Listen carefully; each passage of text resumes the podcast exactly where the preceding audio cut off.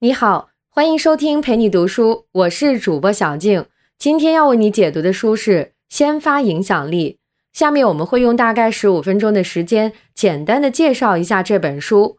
本书的作者是被称作影响力教父的罗伯特·西奥迪尼，他是非常著名的社会心理学家，因为对影响力的深入研究，在国际上享有非常高的声誉。接下来，我们为大家介绍本书的三个重点。第一个重点是为什么引导别人的注意力就能影响到他们。第二个重点是如何利用联想的力量影响到别人的想法和行为。第三个重点是在寻求帮助之前，我们要怎样营造有利的人际关系环境，让对方成为我们的同盟。好，我们先说说第一个重点内容：为什么引导别人的注意力就能影响到他们？很多人坐在一起聊天，都爱聊星座，说哪些星座有什么特点。如果不仔细分析，乍一听我们还会觉得说的挺有道理。但是实际上，同一个星座的人在性格方面可能是千差万别的。可是为什么大家都会觉得有道理呢？这里的秘密就是注意力限制了我们的思考方向。为什么这么说呢？比如有人说我们是一个固执的人。那为了验证这个说法是不是对的，我们就会在脑袋里面搜索自己那些关于固执的经历。大部分人或多或少都有一些固执的经历，这样的回忆会一下子证明对方的预言是对的。也就是说，对方的预言一下子引导了我们的注意力，让我们的注意力集中在固执的方面。作者给这个一下子就吸引了注意力的时刻起了个名字，叫“特权瞬间”。能不能抓住这个瞬间，就是你先发影响力能不能奏效的关键。当然了，星座我们可以一笑而过，但是这背后的原理却非常重要，因为这意味着，只要我们的注意力被引导了，我们的观点也会受到影响。既然引导注意力是这么重要的事情，那有没有什么特别好用的小技巧呢？在这里，作者还真给出了一些吸引注意力的好方法。分别是性、危险和新的东西。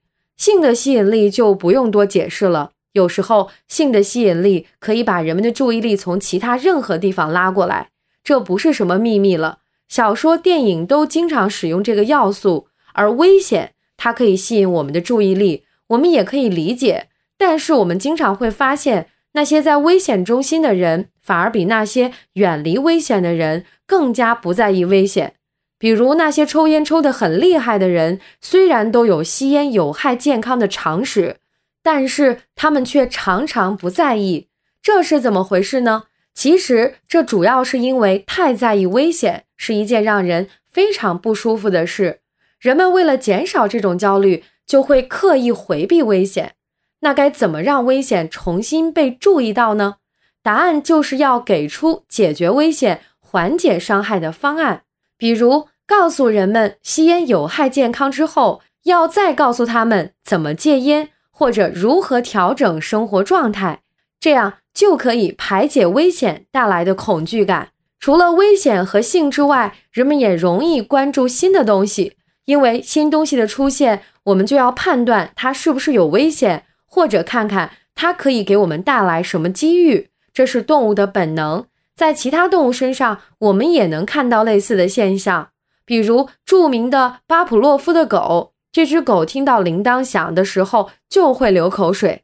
但是这个实验当年在做的时候，其实经常失败，因为在演示这个实验的时候，这只狗会看到新的人、新的环境，这时候它的注意力就会放在这些新人或者东西上，忽略了铃铛的声音。所以你看，现在的广告都会被要求要创新、要新颖。否则是抓不住用户的注意力的。好了，上面为你讲述的就是第一个重点内容。我们已经知道了引导注意力会带来先发影响力，也知道了一些小技巧。但是其实要把别人的注意力引导到某个地方，有时候可能是一件很困难的事情。还有没有其他方法呢？说起来也很简单，让别人自己转移自己的注意力就够了。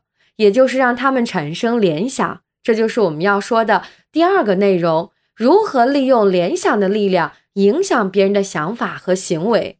说到联想，人们经常用到的工具就是语言。如果有人说你看到一个单词，这个单词就会改变你的观点和行为，你会相信吗？听起来有点奇怪，但是很多研究都表明这确实是真的。比如说，让人们接触充满敌意的文字，就会增加他们的攻击性。在一个研究里，参与者被要求把几个打乱的单词重新整理成句。有些人整理的是“打”“战胜”之类的和暴力有关的词，而有些人接触的是“修门”“目标”之类的和暴力没有关系的词。最后，让这些人电击他们的同伴，结果那些接触和暴力有关单词的人会把电击强度提高百分之四十八。除了单词，那些激励人心的图片其实也是有效的。虽然很多人觉得在公司里挂那些鸡汤海报看起来很搞笑，但是就有人研究发现，这还真有用。研究人员就开展了一个调查，想要知道那些画着运动员获得胜利的图片有多大的刺激效果。他们的研究对象是筹款员，这些筹款员的工作内容就是在电话里为当地的大学筹款。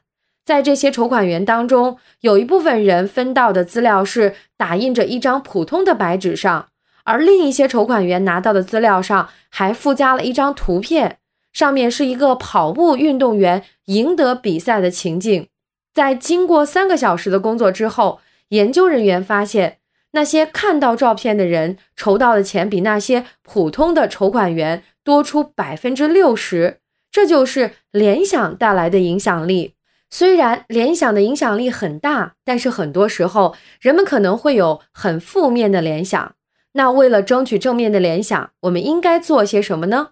作者在这里介绍了一些小技巧，关于正面联想的小开关有三种，包括自我、归属感和简单的东西。自我的意思就是说，如果有人突然提到和我们自己有关的事情，我们会一下子竖起耳朵。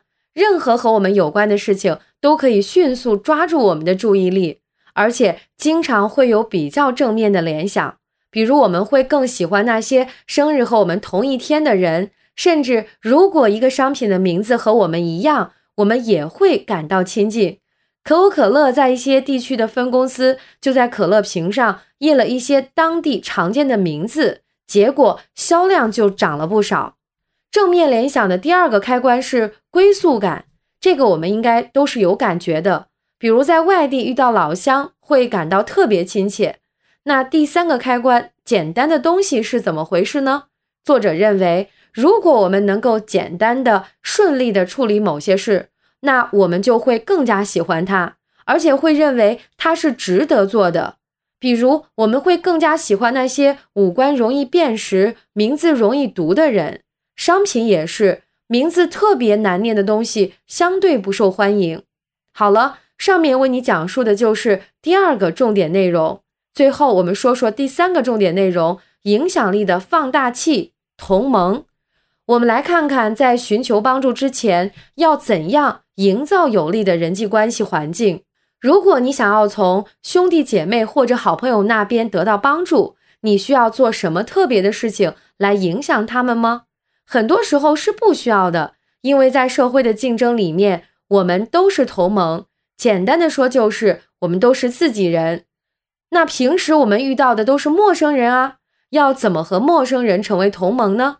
在思考这个问题之前，你可以先考虑另一个问题：你和对方是不是同盟？也许你们本来就是同盟，可能不需要建立新的关系。可能你们是校友、老乡，甚至有同样的国籍都行。那如果实在不是同盟，要怎么创造机会成为同盟呢？作者介绍了三个技巧，我们来挨个说一下。第一个技巧是同步行动。曾经有一个研究，让人们一起玩游戏，有一组的规则是想要赢钱就要和同伴做出一样的选择。而另一组的规则是，想要赢钱就要做出不同的选择。游戏结束之后，研究员就发现，那些和别人做出一样选择的人，会觉得自己和同伴的关系更好了。和别人做出相同的行为，好像有一种魔力，可以让彼此更加喜欢对方。除了同步的行动之外，还有一个和别人成为同盟的小技巧，那就是互相交换信息。这个技巧看起来很平常，实际上厉害的超过人们的想象。这个方法可以让人们产生非常强烈的情感亲密感，而且只要四十五分钟就可以了。二零一五年，《纽约时报》上有一篇文章叫做《想爱上一个人，请这么做》。这篇文章是《纽约时报》有史以来阅读量最高的文章之一，而文章里面的方法就是你和另一个人坐在一起，每个人都提出一些问题让对方回答，同时也回答自己提出的问题。在最开始的时候，问题可能是在你看来完美的一天是什么样的。后面的问题就会深入一些，比如家里谁去世会让你感到不安。四十五分钟的互问互答之后，两个人的关系进展超出了所有人的想象。有一些实验的参与者之后还结婚了。同步行动，互相交换信息。除了这两个技巧之外，第三个和别人成为同盟的技巧就是共同创作。两个人一起完成一件事，会让他们更加亲密。对企业来说，也可以利用这个原理。比如说，在设计新产品的时候，可以让用户参与进来，或者不断征求用户的建议，这些都会让用户更加喜爱这家企业。以上就是先发影响力的主要内容。感谢关注，陪你读书，欢迎点赞分享。同时，可以打开旁边的小铃铛，陪你读书的更新会第一时间提醒你。我是主播小静，我们下期再会。